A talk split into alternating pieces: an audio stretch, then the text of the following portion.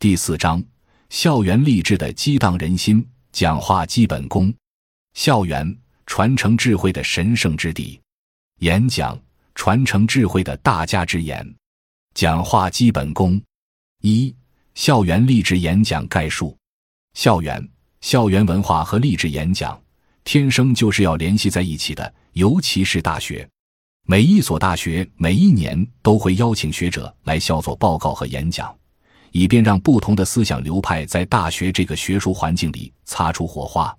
这些飘荡在学校里的高昂旋律是中华文化智慧的结晶，无论何时，人们都可以从中汲取养分，都可以从中体味大师们的精神内涵。人们的思想进一步得到升华和洗礼，不仅仅是要激活一个人的财富欲望。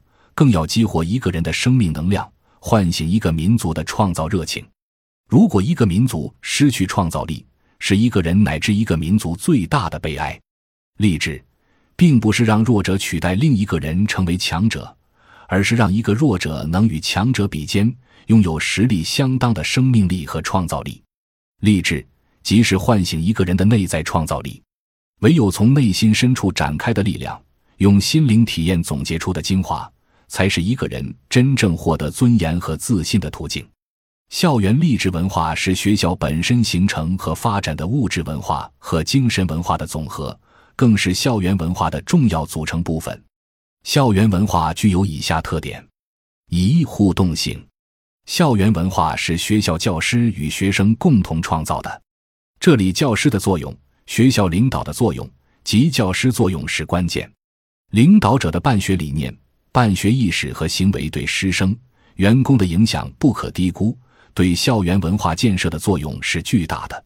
二、渗透性，校园文化不是直接可以触摸到的，然而生活在校园之中的人，时时处处可以感受到。校园文化像和煦的春风一样，飘散在校园的各个角落，渗透在教师、学生、员工的观念、言行举止之中。渗透在他们的教学、科研、读书、做事的态度和情感中。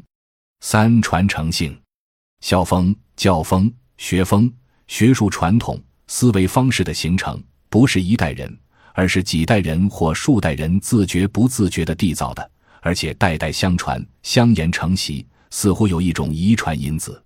二、校园励志演讲的写作方法和注意事项。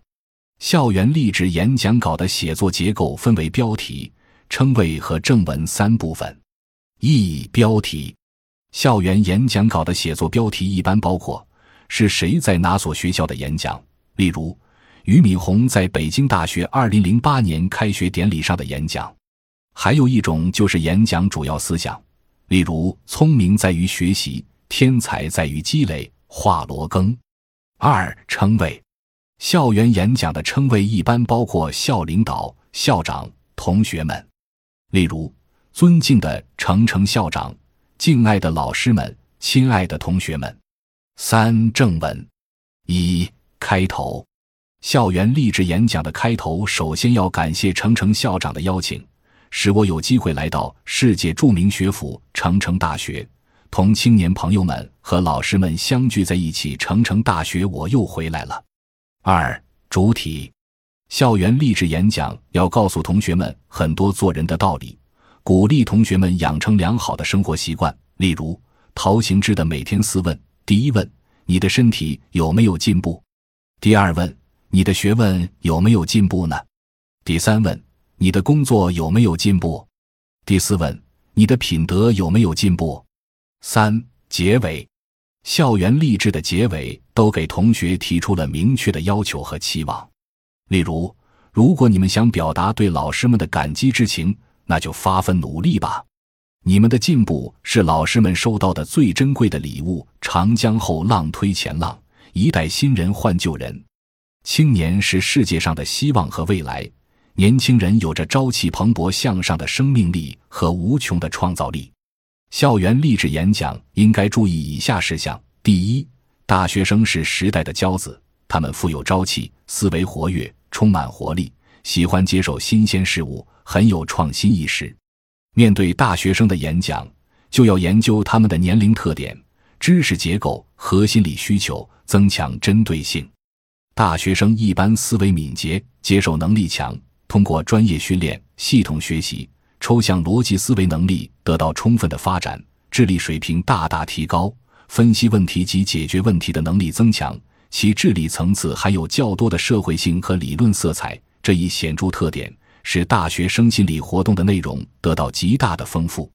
第二，我国大学生多数处于青年中期，个体的生理发展已接近完成，已具备了成年人的体格及种种生理功能，但其心理尚未成熟。对大学生而言，所面临的一个重要任务就是促使心理日益成熟，以便成为一个心理健康的成年人。可以说，青年中期是走向成熟的关键期，即形成了完善的自我概念，形成了稳定的个性，以人的社会成熟为标志，即个体对自己在社会中所处的角色及所担负的社会责任有正确的认识。第三，校园励志讲话稿的写作看似没有固定的模式，但是具有万变不离其宗、形散神不散的特点，并且都围绕着一个中心。那就是励志，要让大学生鼓起奋斗的勇气，看到自己未来的希望。学子们置身于这种环境之中，受这种精神的熏陶，耳濡目染，潜移默化，久而久之，就会成为一个有知识、有教养、有进取精神、有良好气质、天天向上的人。